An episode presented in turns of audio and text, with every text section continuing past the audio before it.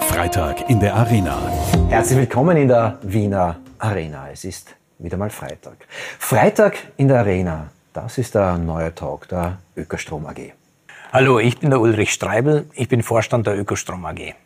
Und am Freitag lade ich gemeinsam mit dem Tom Rottenberg spannende Gäste hier in die Wiener Arena ein, um über das bewegendste Thema unserer Zeit zu diskutieren, nämlich die Klima- und Umweltkrise. Spannende Gäste am Freitag in der Arena. Heute bei uns Oliver Schnetzer und der stellt sich gleich mal selber vor. Mein Name ist Oliver Schnetzer und ich bin Klimaaktivist. Seit Anfang des Jahres 2020 bin ich für den Klima- und Energiesprecher Lukas Hammer im Grünen Parlamentsclub tätig. Mein Ziel ist es, den Klimaschutz in Österreich voranzutreiben und dabei möglichst viele Menschen zu vernetzen. Oliver, du hast gesagt, was dich beschäftigt, ist die Klima- und Umweltkrise. Und du engagierst dich in freiwilligen Arbeit, in freiwilligen Organisationen mit deiner Zeit, mit deiner Energie. Was gibt dir den Schub, das zu tun? Ich denke, dass die Klimakrise uns einfach alle betrifft. Und äh, ich habe vor vier Jahren begonnen, äh, mich ehrenamtlich beziehungsweise vor allem im Klimabereich zu betätigen. Und es ist einfach die größte Herausforderung äh, unserer Generation. Es wird unsere, aber auch kommende Generation vor allen Dingen betreffen, diese Klimakrise. Und ich bin einfach der persönlichen Überzeugung, dass wir alle etwas tun müssen, dass wir heute etwas tun müssen, um diese Krise in den Griff zu bekommen. Und deswegen tue ich mich ehrenamtlich eben in meiner Freizeit für den Klimaschutz einsetzen, versuche Leute zusammenzubringen und versuche einen Beitrag zu leisten.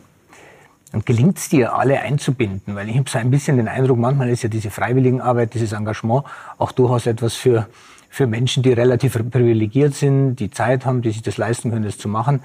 Wie schaffst du es, dass, dass du da eine breite Bewegung zusammenkriegst? Für mich ist es weniger die Frage nach dem Luxus, ob ich mich hier einsetze, sondern es ist wirklich eine Frage, wie wir die größte Herausforderung unserer Zeit gemeinsam lösen können. Also es geht wirklich darum, bei der Klimakrise, die betrifft uns alle.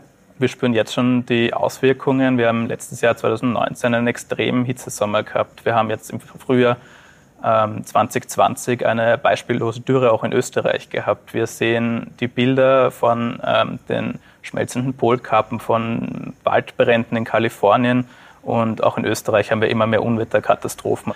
Und daher nehme ich auch die Motivation, mich für den Klimaschutz einzusetzen, weil es die größte Herausforderung unserer Zeit ist und weil ich finde, dass jeder etwas beitragen sollte. Ich möchte mich an die leise Kritik von Ulrich jetzt doch nochmal mit ein bisschen lauterer Kritik dranhängen.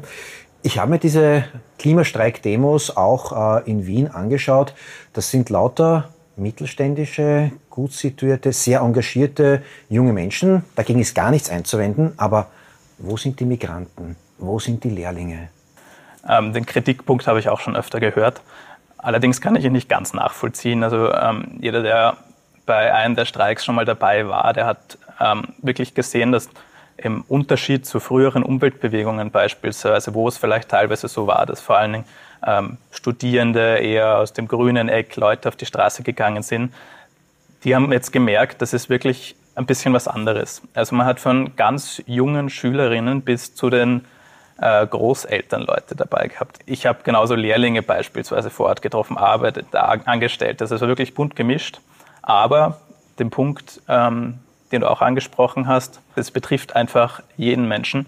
Und wir müssen schauen, dass wir noch weiter rauskommen mit der Problematik, mit der Klimakrise und wirklich so viele Menschen wie möglich erreichen. Jetzt bin ich auch ja, bei den Demonstrationen dabei und ich höre mir das alles an und schaut zu, auch im Fernsehen, in der Presse. Manchmal gewinne ich den Eindruck, dass die junge Generation sagt, hier ist das Problem, wir sind mal laut, aber lösen müsst ihr's. Hm, das Gefühl habe ich nicht unbedingt. Also ich kenne, wie gesagt, ähm, dadurch, dass ich mich 2019 auch ähm, sehr für die Fridays for Future engagiert habe, äh, viele der Fridays for Future Schülerinnen, Teilnehmer und die merken das auch sehr in ihrem eigenen Alltag. Also die bringen sich jetzt nicht nur bei den Streiks ein, sondern da wird sehr viel überlegt, was ich im persönlichen Umfeld tun kann. Da wird weniger Fleisch gegessen, es wird auf Flugreisen verzichtet. Also das Argument, dass man nur auf die anderen zeigt, ähm, kann ich so nicht ganz unterschreiben. Meine persönliche Meinung zum Thema ist, es braucht eine Mischung. Also im Sinn von, es ist sehr wohl die Politik auch gefragt, ähm, für den Klimaschutz etwas weiterzubringen, Rahmen zu setzen, ähm, das Thema so ernst wie möglich zu nehmen und dann zu handeln. Es ist aber auch meiner Meinung nach die Bevölkerung, die Zivilbevölkerung gefragt, beispielsweise jetzt nicht fünf, sechs Mal im Jahr ans andere Ende der Welt auf Urlaub zu fliegen, sondern ein bisschen drüber nachzudenken. Und wie gesagt, da geht es einerseits um Bewusstseinsschaffung, dass man auch, wie schon zuvor erwähnt, die Leute anspricht, die vielleicht sich noch nicht mit dem Thema so sehr befasst haben, aber dann auch um politisch beispielsweise Rahmensetzungen, dass die Leute, die etwas für den Klimaschutz tun wollen, auch die Möglichkeiten bekommen. Also es sollte jetzt nicht so sein, dass jeder sein komplettes Leben aufgeben soll. Das ist nicht das Ziel, ähm, sondern dass die Rahmenbedingungen so gesetzt werden, dass jeder Klimaschutz oder klimaschonend leben kann. Du hast was ganz Zentrales am Anfang deiner Antwort gesagt. Äh, dass jeder in seinem Bereich etwas tut. Äh, du hast doch gesagt, bei dir war es am Anfang das Ehrenamtliche, das freiwillige hm. Mitarbeiten. Du bist dann eben genau in die Politik gewechselt als Mitarbeiter vom Lukas Hammer im äh, Parlamentsclub. Ähm, wie ist denn der Unterschied? Ähm, als ehrenamtlicher Demonstrant auf der Straße zu gehen, sagen, sagen, wir ändern die Welt, liebe Politik, ändert die Welt und auf einmal bist du auf der anderen Seite dieses Zaunes und musst ändern nur vorweg, es war für mich wirklich ein extrem spannendes Jahr letztes Jahr, vor allen Dingen also nur noch in den Rahmen zu setzen. Ich war Anfang des Jahres eben bei den Fridays for Future vermehrt involviert. Ich bin schon seit einigen Jahren beim Neon Green Network, die die Erdgespräche ähm, organisieren und versucht dort Leute zu vernetzen, für den Klimaschutz zusammenzubringen. Und wie du richtig sagst, ähm, 2019 war wirklich so ein bisschen ein Ausnahmejahr, weil man hat durch verschiedene Rahmenbedingungen, aber eben durch die Fridays for Future Bewegung vor allen Dingen auch gemerkt, wie das Klimaschutzthema immer wichtiger wird, immer präsenter wird, was auch durch die Hitzewelle im Sommer dann nochmal stärker präsenter geworden ist. Und letztendlich im September 2019 gab es dann die Wahlen, wo das Klimaschutzthema plötzlich zum ersten Wahlmotiv, also an erster Stelle gesetzt worden ist. Das heißt, da hat sich irrsinnig viel verändert. Und das hat mir dann auch ein bisschen den Mut gegeben, quasi in die Politik ähm, rüberzugehen. Also ich habe dann das Glück gehabt, mit Lukas Hammer, der ist der Klima- und Energiesprecher der Grünen, zusammenzuarbeiten zu können. Und der ist, sage ich mal, ähnlich wie ich, so ein bisschen ein Überzeugungstäter. Das heißt, wir sind beide aus der NGO-Vergangenheit, er war wie ich bei Greenpeace auch tätig, ähm, in die Politik dann rüber gewechselt. Und um auf deine Frage jetzt nochmal zurückzukommen, ähm, es ist eine Umstellung. Es ist natürlich etwas anderes, wenn man auf der Straße jetzt die Politik zum Handeln auffordert oder ob man dann jetzt wirklich in der Politik plötzlich sitzt und etwas tun muss. Aber wir haben eben, wie gesagt, nach wie vor die Überzeugung, da etwas weiterzubringen. Und das ist für mich wirklich das Wichtigste. Also ich finde, es braucht in der Politik diese Überzeugungstäter eben, die auch etwas verändern wollen und die etwas weiterbringen wollen. Was ist es denn konkret? Also wenn, wenn, wenn du jetzt Menschen anschaust wie ich, ich bin ein paar Jahre älter als du, ja bin in der Wirtschaft, andere sind in der Politik, in der Kultur und haben durchaus bestimmte Stellhebel, die sie bedienen können. Was ist es konkret, was, was ihr von uns fordert? Was sollen wir tun? Es geht um unser Überleben, es geht um kommende Generationen, es geht einfach ähm, um unser aller Umfeld und unseren Alltag, ob wir da eine lebenswerte Zukunft haben. Ähm, also wie gesagt, dieses Bewusstsein schaffen, das gemeinsam anpacken, da braucht es die verschiedensten Hebel aus Wirtschaft, Politik, Zivilgesellschaft, dass wir gemeinsam den Klimaschutz irgendwie voranbringen können. Das kann sein, ob man sich als Multiplikatoren versteht beispielsweise, dass man Informationen shared, dass man Leute vernetzt. Das kann sein äh, im Wirtschaftsbereich natürlich äh, vor allen Dingen auch, dass man nachhaltige Konzepte entwickelt und vorantreibt. Da gibt es ganz viele verschiedene Hebel meiner Meinung nach. Jetzt ist aber so, dass, äh, ich sage jetzt als Medienmensch über Jahrzehnte hinweg, vernünftig ist Fahrt. Da sitzt die Greta Thunberg, sitzt da und streikt vor sich hin. Dann laufen 40.000 Jugendliche in Wien auf der Straße rum. Ein schönes Bild. Aber die echte Action machen andere Leute, so Extinction äh, Rebellion oder andere Gruppen, die sind radikal und das sind Sachen, die fallen auf. Hat die Breite und das Vernünftigsein vielleicht auch nicht eine Schattenseite, dass man vielleicht ein bisschen lauter schreien muss manchmal? Mm, wie du richtig erwähnt hast, es gibt ganz viele verschiedene Arten von Bewegungen. Es gibt die Fridays for Future, Extinction Rebellion, System Change, not Climate Change. Und ich finde diese Bandbreite irrsinnig wichtig. Es bieten sich quasi die Chancen für jeden, sich irgendwie einzubringen. Um es zu unterstreichen, jede der Bewegungen ist auch gewaltfrei. Also wenn ich jetzt von, wenn ich friedlich sage, dann meine ich eben gewaltfreier Protest. Das ist extrem wichtig meiner Meinung nach. Also es sollte jetzt keiner nicht für den Klimaschutz protestieren, weil er irgendwie das Gefühl hat, Straßenblockaden sind mir zu viel oder das ist nicht meins, sondern wir haben einfach die Möglichkeit, dass wirklich jeder sich auf irgendeine Art einbringen kann. Oliver, ich habe manchmal den Eindruck, dass die Menschen längst da sind, die haben längst ähm, begriffen und, und, und auch für sich verstanden, dass wir was ändern müssen.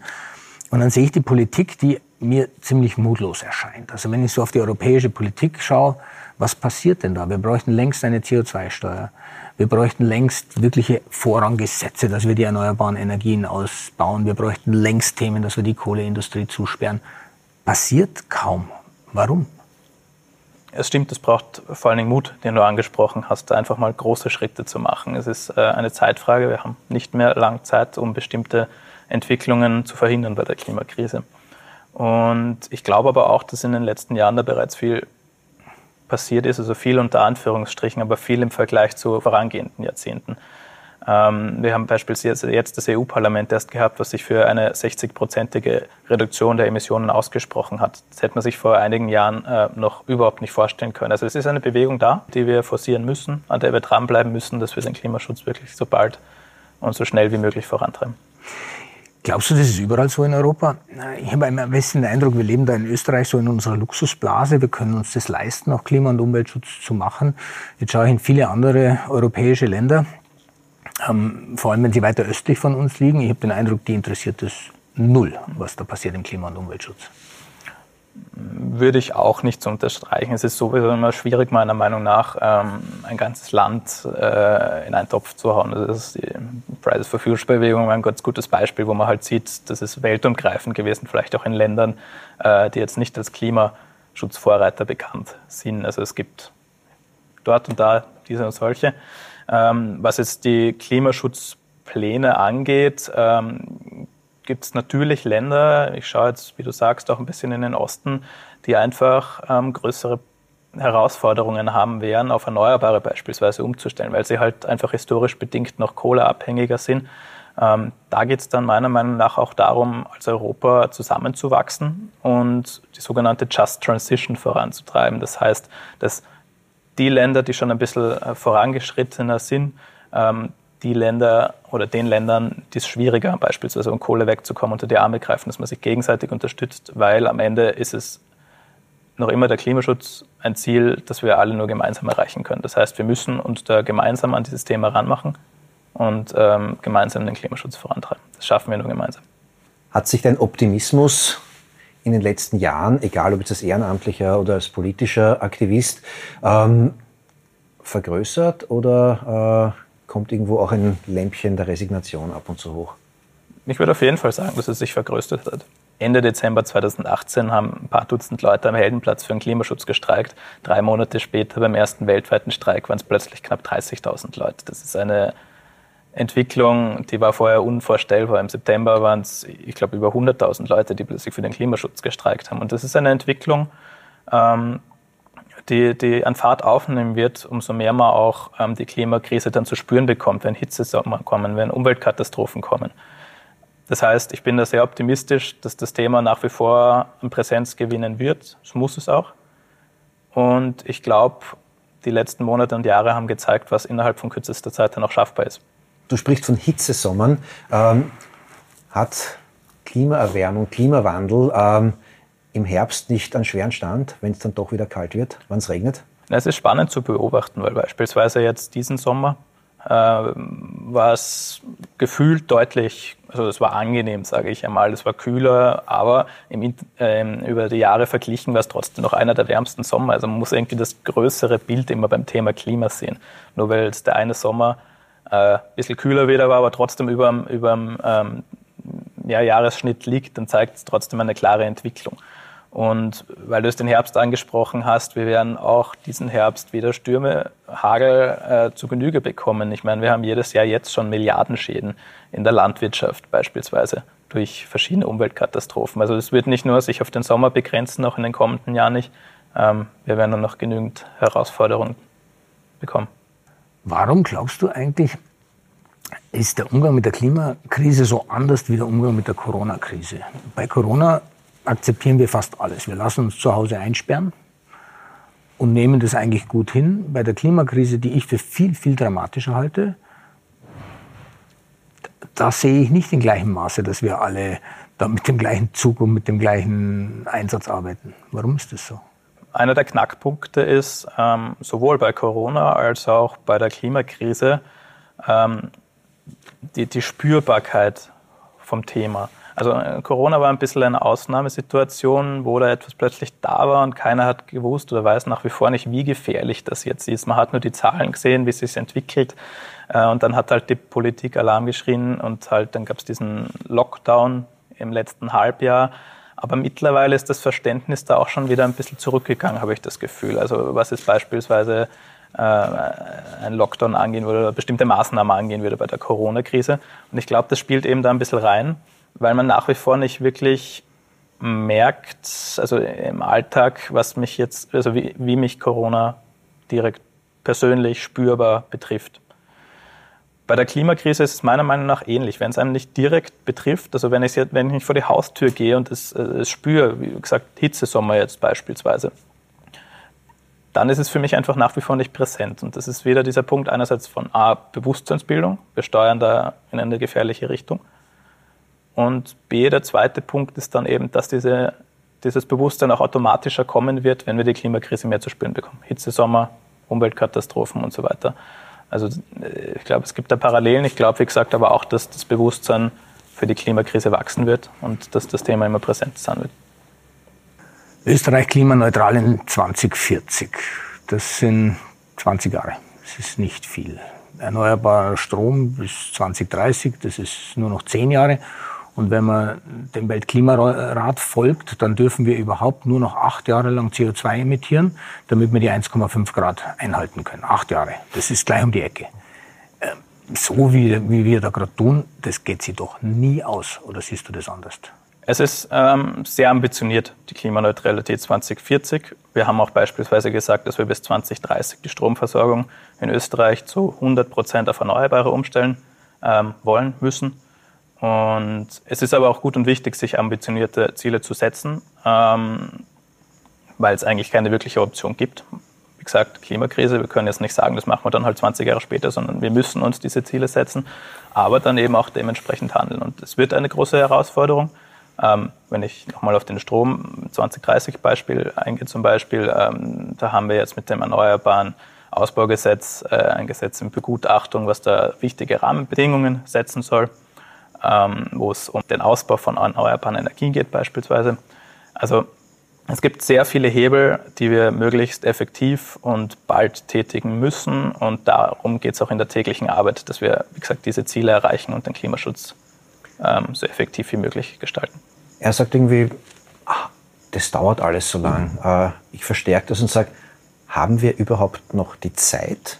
Du sagst ambitionierte Ziele, ja, es ist ein Kommunikationsproblem. Ähm, hast du genauso argumentiert, wie du noch quasi auf der ehrenamtlichen Seite gestanden bist? Oder ist das schon ein bisschen der, der, Pragmatismus von dem, der merkt, dass die Umsetzbarkeit von solchen Themen dann halt auch irgendwie ein sehr langer Weg ist?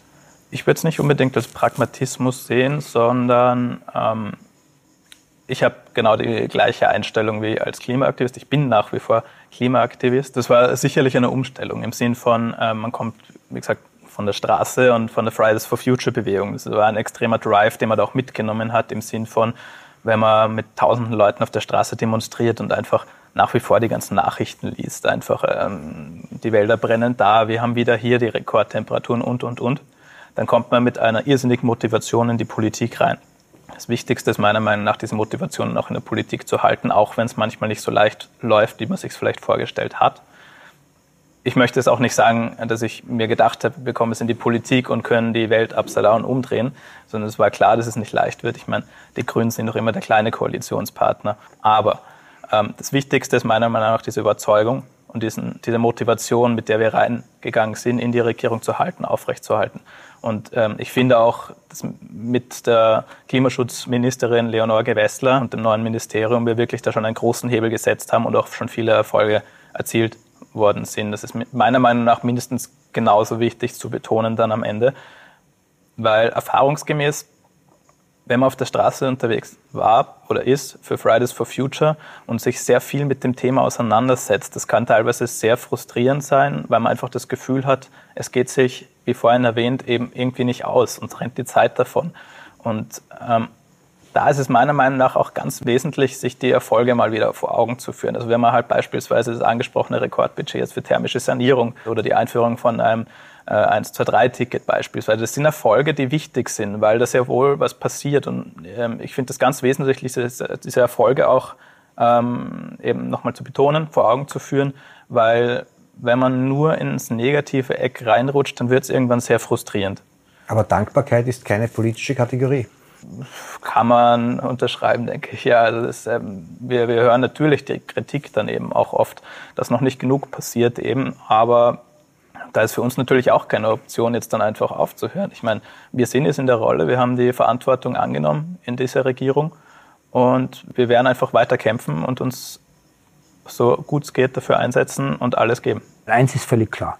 Wir können keine Benzin- und Dieselautos mehr fahren. Wir können keine fossilen Brennstoffe mehr nutzen, um Häuser zu heizen. Das geht einfach nicht, wenn wir in 10 Jahren, 20 Jahren klimaneutral sein wollen.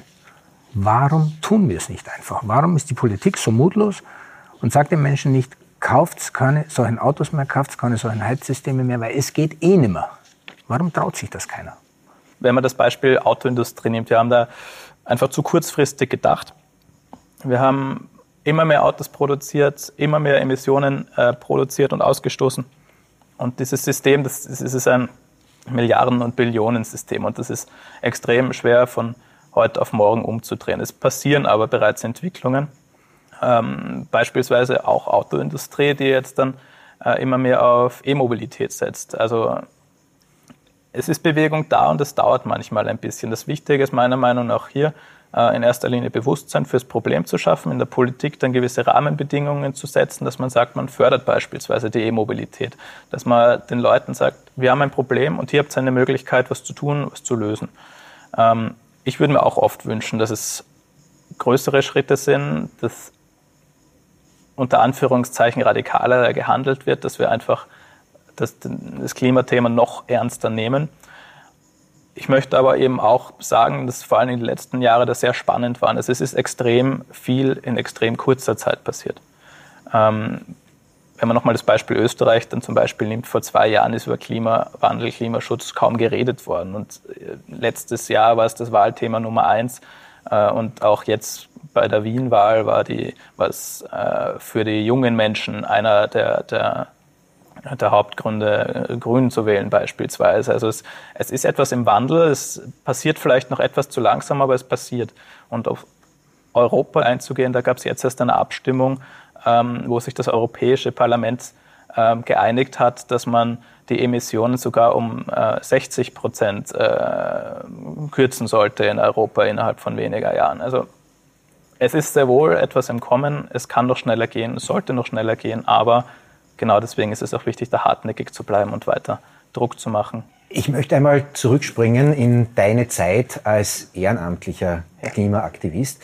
Ähm, die Galionsfigur der Klimabewegung ist natürlich Greta Thunberg. Ähm, was macht Greta richtig, was so viele andere Klimaaktivisten, Klimagruppen nicht über die Rampe bringen? Was kann die, was ist das Geheimnis, warum es bei ihr funktioniert? Also eine spannende Frage und ich habe mich mit Greta Thunberg auch im Rahmen von ähm, meiner Masterarbeit, ich studiere politische Kommunikation berufsbegleitend, ähm, vermehrt beschäftigt und da viel recherchiert. Ähm, und meiner Meinung nach hat Greta Thunberg nochmal einen etwas anderen Blick auch auf die Welt, der bisher noch nicht so, also der, der für viele einfach auch neu war. Sie hat ein äh, sehr ausgeprägtes Schwarz-Weiß-Denken. Das heißt, ähm, in der Klimadebatte beispielsweise gab es für sie zwei Optionen. Entweder ähm, wir, wir reduzieren die Emissionen drastisch oder wir schaffen das alles nicht. Wir steuern auf einen Kollaps zu. Und diese Kommunikation hat sie von ihrem ersten Streiktag durch bis zur politischen Diskussionsrunde, bis zu ihren Reden einfach ähm, immer verfolgt. Und das hat sehr viele ähm, Kontrahenten dann in den Debatten auch ein bisschen vor, vor äh, unter Anführungszeichen ein Problem gestellt, weil sie dem schlecht erwidern konnten. Sie hat sich auf die Wissenschaft gestützt. Ähm, noch dazu ist sie einfach eine, eine junge Person, Schülerin, was für viele Politiker dann in einer Debatte zum Beispiel auch nochmal schwierig ist, so jemanden etwas äh, vorzuwerfen beispielsweise. Und dann eben dieses Schwarz-Weiß-Denken. Also entweder wir schaffen es oder wir schaffen das nicht. Ulrich, die Frage an dich jetzt irgendwie. Am Ende von I Am Greater sagt Greta Thunberg den schönen Satz, ein bisschen Asperger-Syndrom wäre für uns alle ganz gut, wenn wir über die Klimakrise reden. Nämlich genau dieses Schwarz-Weiß-Denken. Da gibt's nur Ja oder Nein, da gibt's kein Herumlavieren. Glaubst du, brauchen wir in Klimabereichen alle ein bisschen von diesem Thunbergschen Asperger-Syndrom? Ich glaube vor allem, wir brauchen mehr Mut und mehr Konsequenz. Ähm, ich glaube, dass ähm, wir zu langsam sind und da braucht es schon ein bisschen mehr kraftvollen Durchgriff. Da muss die Politik aus meiner Sicht auch mutiger sein und klar Gesetze bringen und sagen, so ist es jetzt und der Debatte beendet, weil sonst kommen wir da auch nicht vorwärts. Mhm. Wie geht's dir, wenn da zwei ältere Herren dir sowas ins Gesicht schmeißen? Weniger diskutieren, less talk, more action. Und du kommst eigentlich von der Aktivistenseite. Ich verstehe den Punkt sehr gut. Ich kann es absolut nachvollziehen ähm, und ich würde es auch so unterschreiben. Ähm, wie schon bereits erwähnt vorhin, wir tun genau das, dass wir uns dafür einsetzen, dass es schneller passiert, dass wir kräftigere Rahmenbedingungen und Hebel bekommen. Und eben, wie auch vorhin betont, aus dieser Überzeugung heraus arbeiten wir auch Tag für Tag und versuchen genau das eben voranzutreiben. Gegebenenfalls, ich bin auch bei dir, braucht es dann einfach wirklich auch stärkere Einschnitte. Also im Sinn von, wir können beispielsweise nicht länger an Fossilen festhalten. Das äh, können wir uns 2020 nicht mehr leisten und hier braucht es dann auch kräftige Hebel. Ja. Wir haben hier in diesem Talk, in diesem Podcast, in dieser Sendung auch ein Element. Das ist der Tipp am Freitag. Und das ist auch das, was ich unsere Gesprächspartner jedes Mal frage. Less talk, more action. Was sind, Oliver, denn so deine ganz konkreten äh, Maßnahmen, deine Tipps am Freitag, die du uns weitergeben möchtest? Tipp am Freitag. Ich habe ähm, sogar zwei Tipps, wenn man so mag. Ähm, das eine ist vorhin im Prinzip eh schon angesprochen worden. Also es gibt momentan wirklich eine Bandbreite an Bewegungen und es kann sich jeder einbringen, ob es die Fridays for Future, die Extinction Rebellion, die System Change sind. Wenn sich jemand einbringen möchte, ähm, einfach eine Nachricht am besten über die Social Media zum Beispiel schreiben. Es wird immer Unterstützung gesucht und hier kann man wirklich etwas bewegen und weiterbringen. Es ist meiner Meinung nach ganz wichtig, dass es hier weiter Unterstützung gibt. Ähm, der zweite Punkt ist, berufstechnisch gibt es da eine tolle Website, die heißt ngojobs zusammengeschrieben.eu, ähm, wo man einen guten Überblick über ähm, verschiedene Initiativen, Organisationen bekommt, über Jobmöglichkeiten. Also da ab und zu reinzuschauen, äh, lohnt sich meiner Meinung nach auch. Ulrich, das Schlusswort ist natürlich bei dir. Jetzt haben wir diesen jungen Mann hier ein bisschen in die Mangel genommen. Ich habe fast ein bisschen Mitleid mit ihm. Ähm, ich finde, er hat sich gut geschlagen. Aber was ist denn dein Resümee aus diesem Gespräch? Also mein Resümee, Tom, ist also erstens wirklich, und da hat der Oliver schon den Punkt richtig gemacht, finde ich, es ist schon eine ganz besondere Sache, welche Kraft jetzt hinter der Bewegung ist Klima und Umwelt, die kommt von den Jungen, die reißt aber tatsächlich Menschen aller Altersschichten und auch aller Bildungsschichten und aller Interessenlagen mit. Ähm, das sieht man auf den Demonstrationen, das finde ich, finde ich sehr, sehr gut. Ich wünsche mir mehr Mut von der Politik. Und da meine ich die europäische Politik, auch die weltweite Politik, uns auch zu sagen, ja, wir müssen was ändern und das wird auch unser Leben beeinflussen. Ja, da wird vielleicht auf der einen oder anderen Seite auch ein Komfortverlust stattfinden. Dafür werden wir Neues gewinnen. Und da mit schnellen Schritten vorangehen und einfach sich was trauen, weil ich glaube, dass die Menschen viel weiter sind als unsere Politiker heute. Und da ein bisschen mehr Mut in der Politik würde ich mir sehr wünschen. Oliver, Ulrich, es war ein spannendes Gespräch hier in der großen Halle der Wiener Arena. Freitag in der Arena, das ist das neue Talkformat der Ökostrom AG als Podcast und als Videocast überall zu sehen, wo es guten Content zu sehen gibt. Ich sage danke fürs Zuschauen und wir sehen uns hoffentlich bald wieder. Ciao.